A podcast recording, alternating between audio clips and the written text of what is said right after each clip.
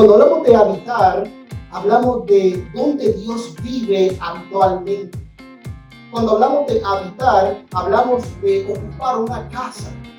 En otras palabras, es un lugar donde Dios vive o donde una persona puede vivir. Eso significa habitar. Y permíteme decirte que cuando yo busco la palabra habitar, donde se habita, donde se puede habitar, vienen palabras como casa, vienen palabras como moradas, vienen palabras como una posada, vienen diferentes palabras que implican de alguna manera donde se habita. Todos los que estamos aquí necesitamos habitar en un lugar. Porque cuando no habitamos en un lugar, entonces somos homeless. ¿Qué es un homeless? Una persona que no tiene un lugar para habitar. Entonces Cristo nos llamó a nosotros no a ser homeless. No estoy hablando nada despectivo con respecto a los homeless. Es, es el término que se utiliza para eh, decir que la persona no tiene un hogar. Dios no nos llamó a ser homeless. Dios nos llamó a ser la iglesia que Él estableció desde los principios. Desde el principio de la fundación del mundo, Dios nos llamó a ser sus hijos. Pero la pregunta es, ¿y yo tengo casa? Entonces, cuando hablo de habitar, me viene a la mente que desde Génesis he estudiado la palabra y desde Génesis hasta Apocalipsis, Dios deseaba habitar. Y se lo demuestro. En Éxodo 29, 45 dice, y habitaré entre los hijos de Israel y seré su Dios. En otras palabras, comenzando Dios con la historia del primer pueblo, Dios le estaba diciendo, yo habitaré entre ustedes. Pero cuando vemos la palabra en Levítico 26, 11, Dice, haré mi morada. La palabra, mi casa. Haré mi morada en medio de vosotros y mi alma no los aborrecerá. Dios le estaba diciendo al pueblo claramente, yo voy a habitar y voy a morar entre ustedes.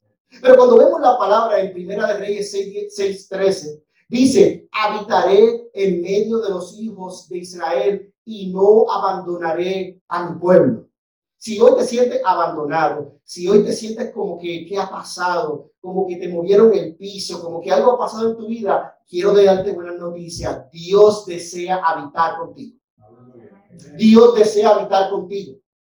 Entonces, cuando vemos en Juan 1.14, la palabra enseña y el verbo se hizo carne. ¿De quién estaban hablando? De Jesucristo. El verbo se hizo carne y habitó entre nosotros y vimos su gloria. Muchos de los que estamos acá no, no vimos esa gloria, ¿verdad? Eh, en ese momento en particular fue solamente un pueblo escogido que vio esa gloria. Y de ahí salieron lo que hoy conocemos los discípulos, pero más que discípulos, los apóstoles, que desde los apóstoles se establece en, en Hechos la iglesia. Y en Apocalipsis, terminando el último libro de la Biblia, en, en Apocalipsis 21.3 dice la palabra, he aquí el tabernáculo de Dios está entre los hombres, y él habitará entre ellos, y ellos serán su pueblo, y Dios mismo estará entre ellos. Dios mismo estará entre ellos. Ahora, la pregunta que te voy a hacer, quiero que hoy reflexiones en esta pregunta es, si Dios desde el principio de Génesis hasta Apocalipsis deseaba darle una noticia al pueblo, y la noticia era, hey, listen, yo voy a habitar entre ustedes hey, yo voy a estar entre ustedes. Yo me voy a codiar con ustedes. Eso es un término, ¿verdad? Jóvenes, vamos a codiar. Yo me voy a codiar entre ustedes. Yo voy a, estar entre ustedes.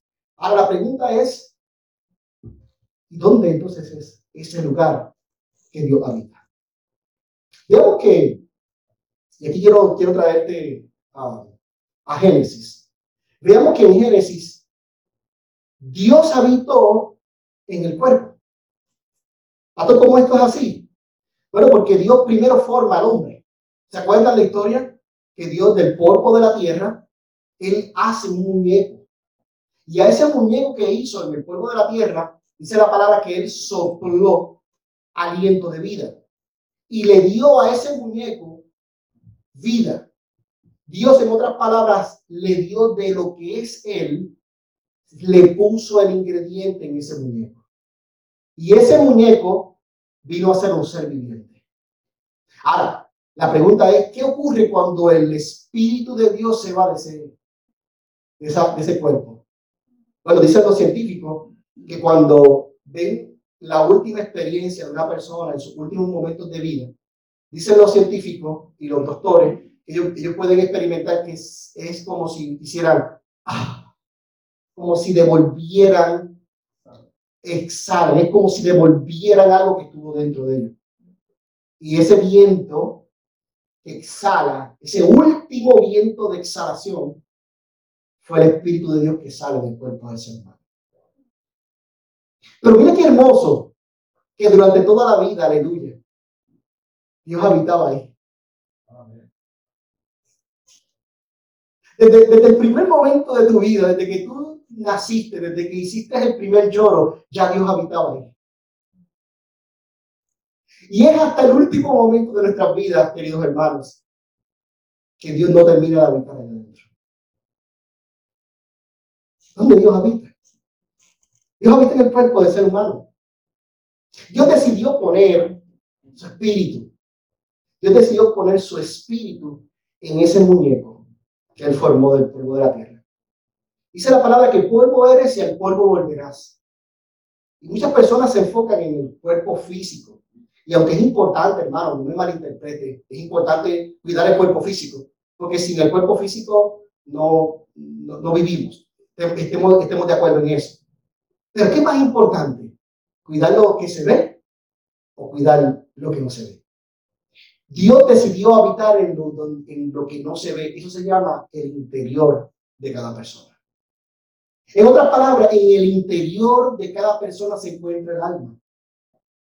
Y Dios decidió precisamente allí habitar. En el interior de cada persona se encuentra su corazón. Y precisamente en ese lugar Dios decidió habitar. Entonces, en otras palabras, Dios habita en nuestro interior, en nuestro corazón. Dios controla nuestros pensamientos, siempre y cuando le permitamos que Él los controle. Porque cuando nosotros no le permitimos que a Dios controle, entonces ¿quién controla? Y ahí es donde empieza la batalla del cuerpo. Yo quiero controlar el cuerpo. Yo quiero controlar la mente. Yo quiero decidir. Pero Dios nos envió a nosotros decidir. Dios nos envió a nosotros ser guiados por su Espíritu Santo. Y cuando somos guiados por el Espíritu de Dios, entonces yo entrego la llave de lo que yo creí un día que me pertenecía. Porque yo sé que el día que yo expire, todo lo que tengo y todo lo que soy se quedará. Pero volveré al que habitó en mí en tierra. Y a él tendré que darle cuenta. Segunda cosa importante. ¿Dónde Dios habita? Dios habita en el cuerpo. ¿Para cómo Dios habita? ¿Cómo? Si Dios habita en el cuerpo de cada uno de nosotros, ¿cómo entonces Dios habita? ¿Cómo? ¿Qué Dios ha hecho? ¿Qué Dios ha creado? Bueno, permíteme decirte que Dios crea la iglesia como el cuerpo. Fíjense que la iglesia lo podemos buscar en diferentes eh, traducciones bíblicas, pero la iglesia al final de todo se resume en el cuerpo de Cristo aquí en la tierra. Por eso es que cuando hay disensión entre la iglesia, cuando hay enojo, cuando hay ira, cuando hay contienda entre hermanos, se duele todo el cuerpo. ¿No te ha pasado que te, escuchas que alguien dice, oye, fíjate, esta persona dijo, hizo esto, y, y, no fue contigo, pero, pero siente que fue contigo, porque es el cuerpo todos nos dolemos. Pues precisamente Dios dijo, yo voy a habitar en el cuerpo a través de la iglesia. Y la iglesia se convierte en el cuerpo creado por Dios, el lugar donde Dios habita. Por eso la Biblia enfatiza que donde hay dos o tres, mira, mira qué interesante, donde hay dos o tres reunidos en mi nombre, allí yo estoy.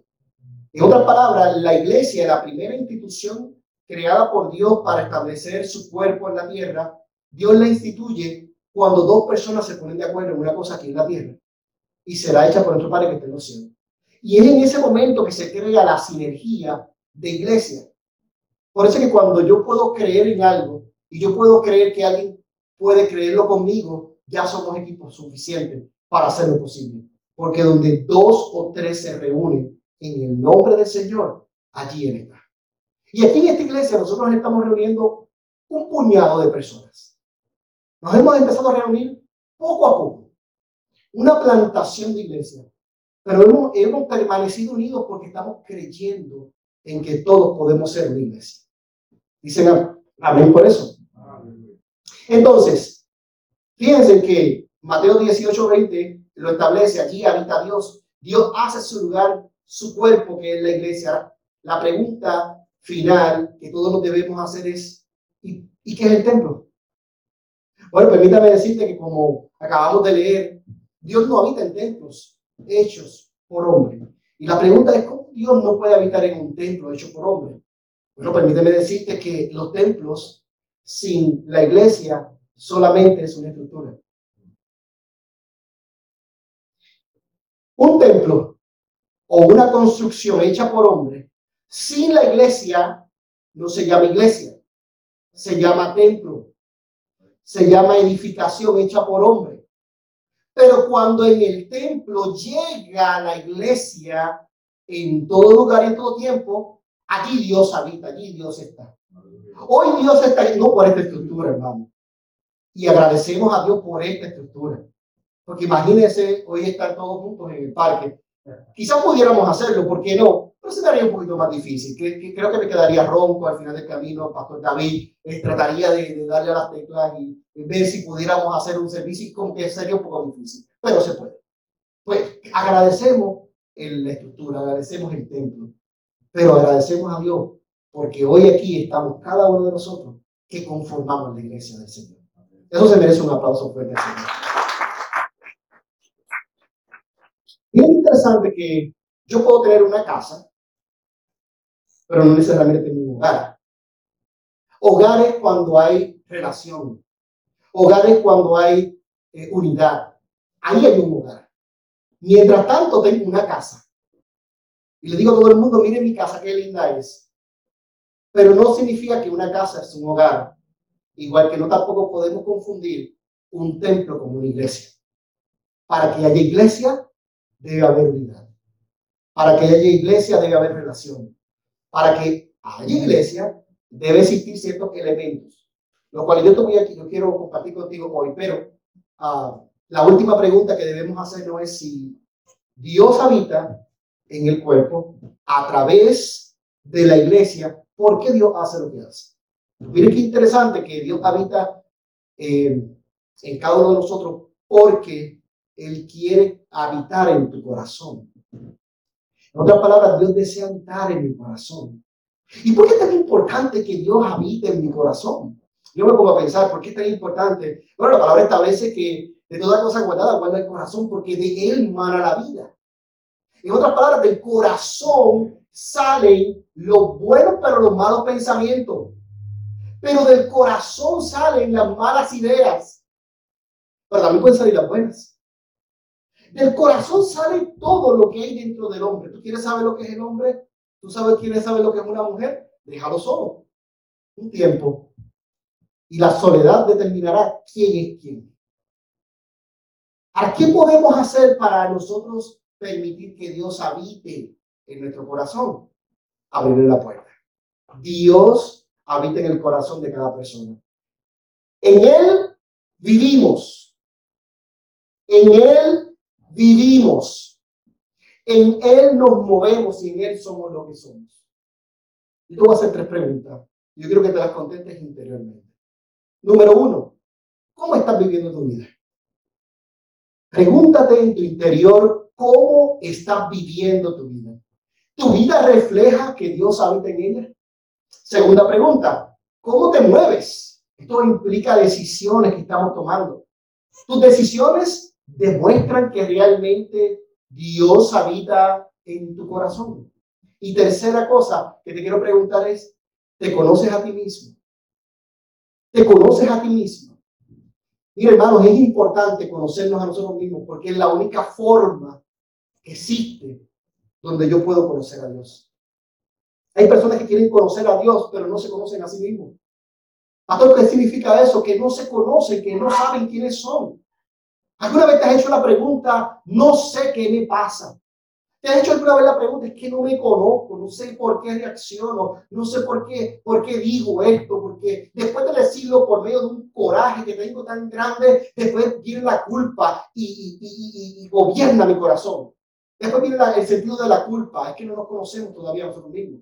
Pero cuando dejamos que Dios habita, el que habita en nuestro corazón, empezamos a conocernos a nosotros y podemos conocer a Dios. Finalmente, iglesia, ¿cuál es el corazón de la iglesia del futuro? Preguntémonos hoy en esta mañana.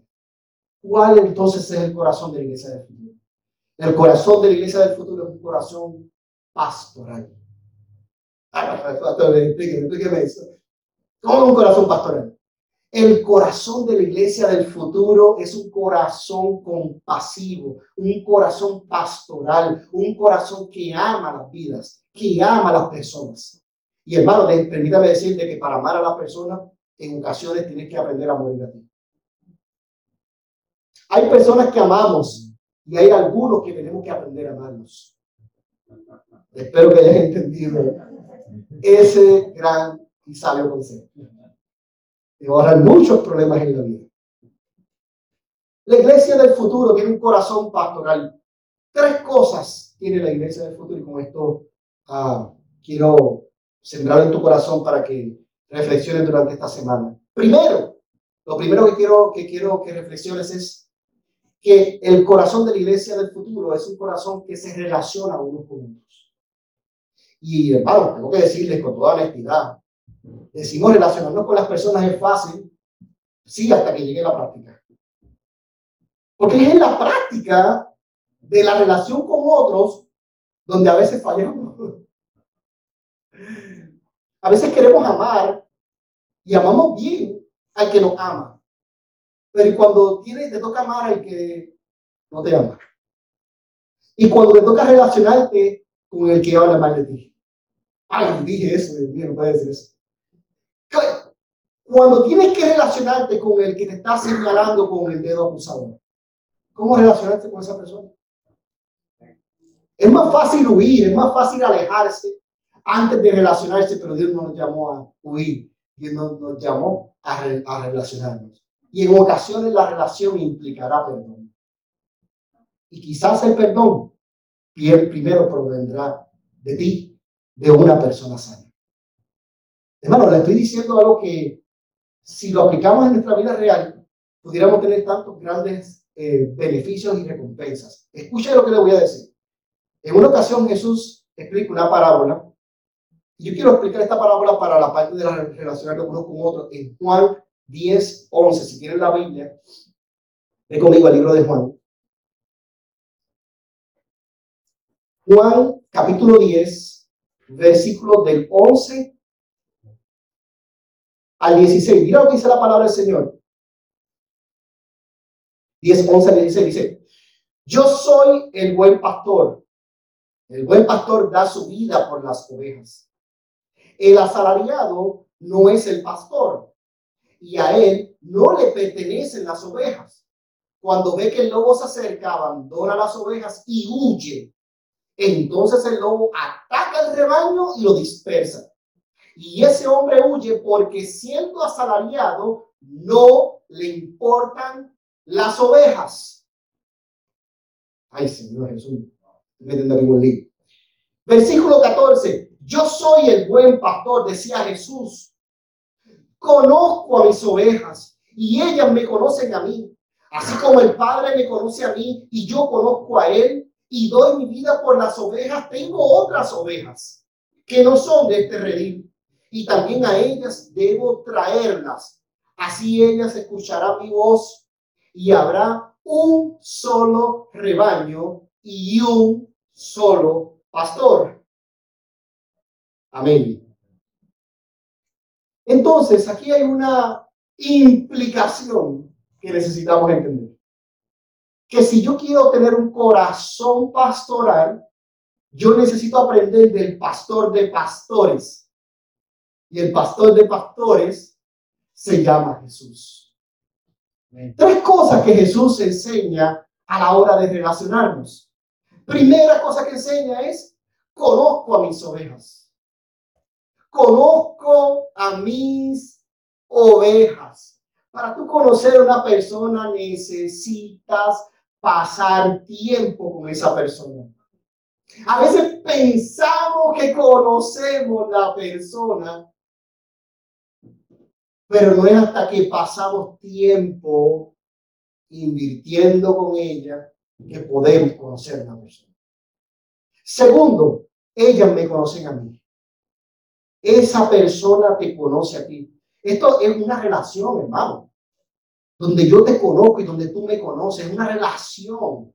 Y tercero, traigo otras al redil. En otras palabras, relaciono personas con Jesús, conecto vidas con Jesús. Esto es el corazón de un pastor, un corazón de relación. Y cuando hablamos de un corazón pastoral como iglesia, no estoy diciendo que todos vamos a ser aquí pastores, porque pastor es un título, hermanos queridos. El pastor es un título, pero más que el título del pastor o el pastorado, el apostolado, el evangelista o el profeta, más que el título, es el corazón que hay detrás del título. Hay un corazón pastoral. Y la iglesia, en lugar de él, va a creer por un corazón pastoral de ir a rescatar almas donde están pasando tinieblas, donde están pasando oscuridad y enseñarles que hay una luz que está esperando por ellos. Se necesita un corazón pastoral para eso. Entonces, segundo, primero relacionarnos. Segundo, crear cultura. Y cuando hablamos de crear cultura, el corazón de la iglesia del futuro define nuestra cultura, la cultura de nuestra iglesia. Lo primero que nosotros debemos establecer como cultura y debemos reconocer es el amor. Es el amor. Es el amor. No hay otra cosa que pueda mover una iglesia que no sea el amor. El amor nos mueve como iglesia. Es el primer valor cultural que nosotros vamos a experimentar y vamos a demostrar. Segundo, la unidad. Podemos estar separados, pero siempre estaremos unidos. Diferentes lugares, diferentes pero siempre estaremos unidos. El tercero es el crecimiento. Nosotros, me he escuchado a mí hablar una y otra vez y ya puede decir, pastor, ah, ya yo sabía que el discipulado, pues sabes qué decirte el discipulado nuevamente. Porque yo soy un fiel creyente en que si una persona no se disipula, entonces la estás entreteniendo. La iglesia del futuro cree en el crecimiento espiritual de una vida. Y por último, el propósito. Cuando yo le pregunto a personas, ¿tú sabes para qué Dios te ha llamado? A veces triste es ver que las personas pueden contestarte, no sé. Y no es que sea triste que no sepan.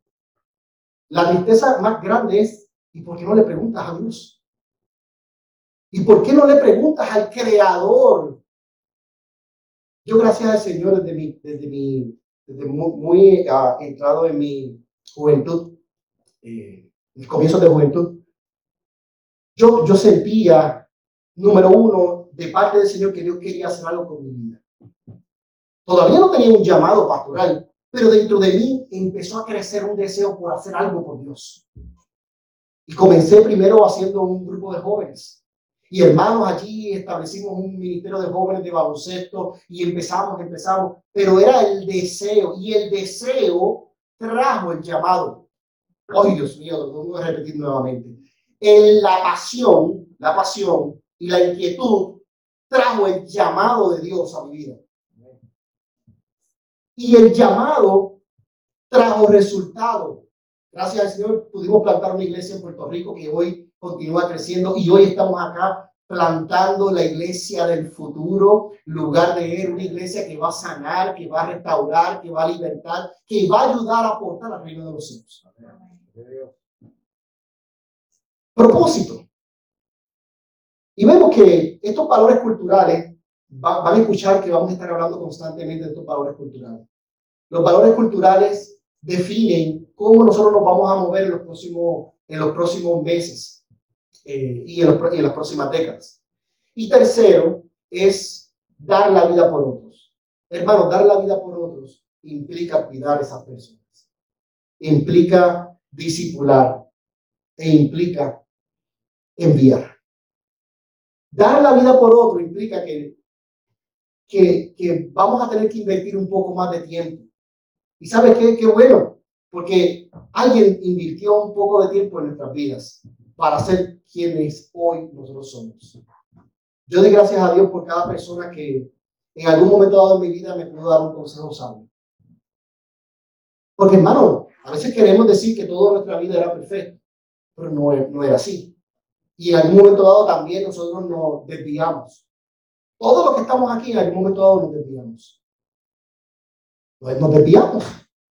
¿No le ha pasado que usted va para un sitio cuando está en road trip y de pronto lo pone en el GPS, en el GPS, y después el GPS se confunde y, llegó a, otro, a otra dirección?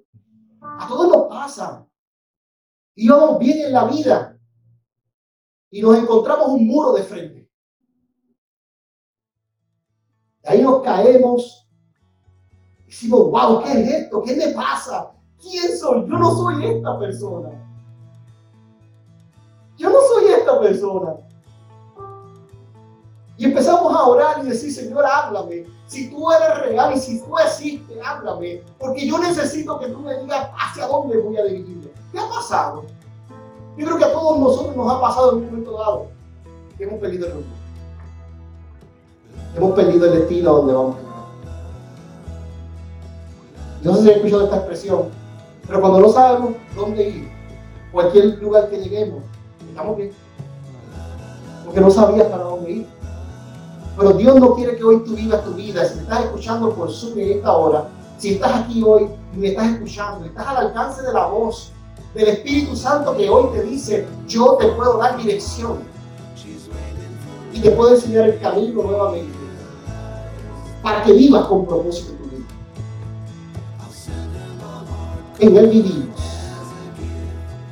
en Él nos movemos y en Él somos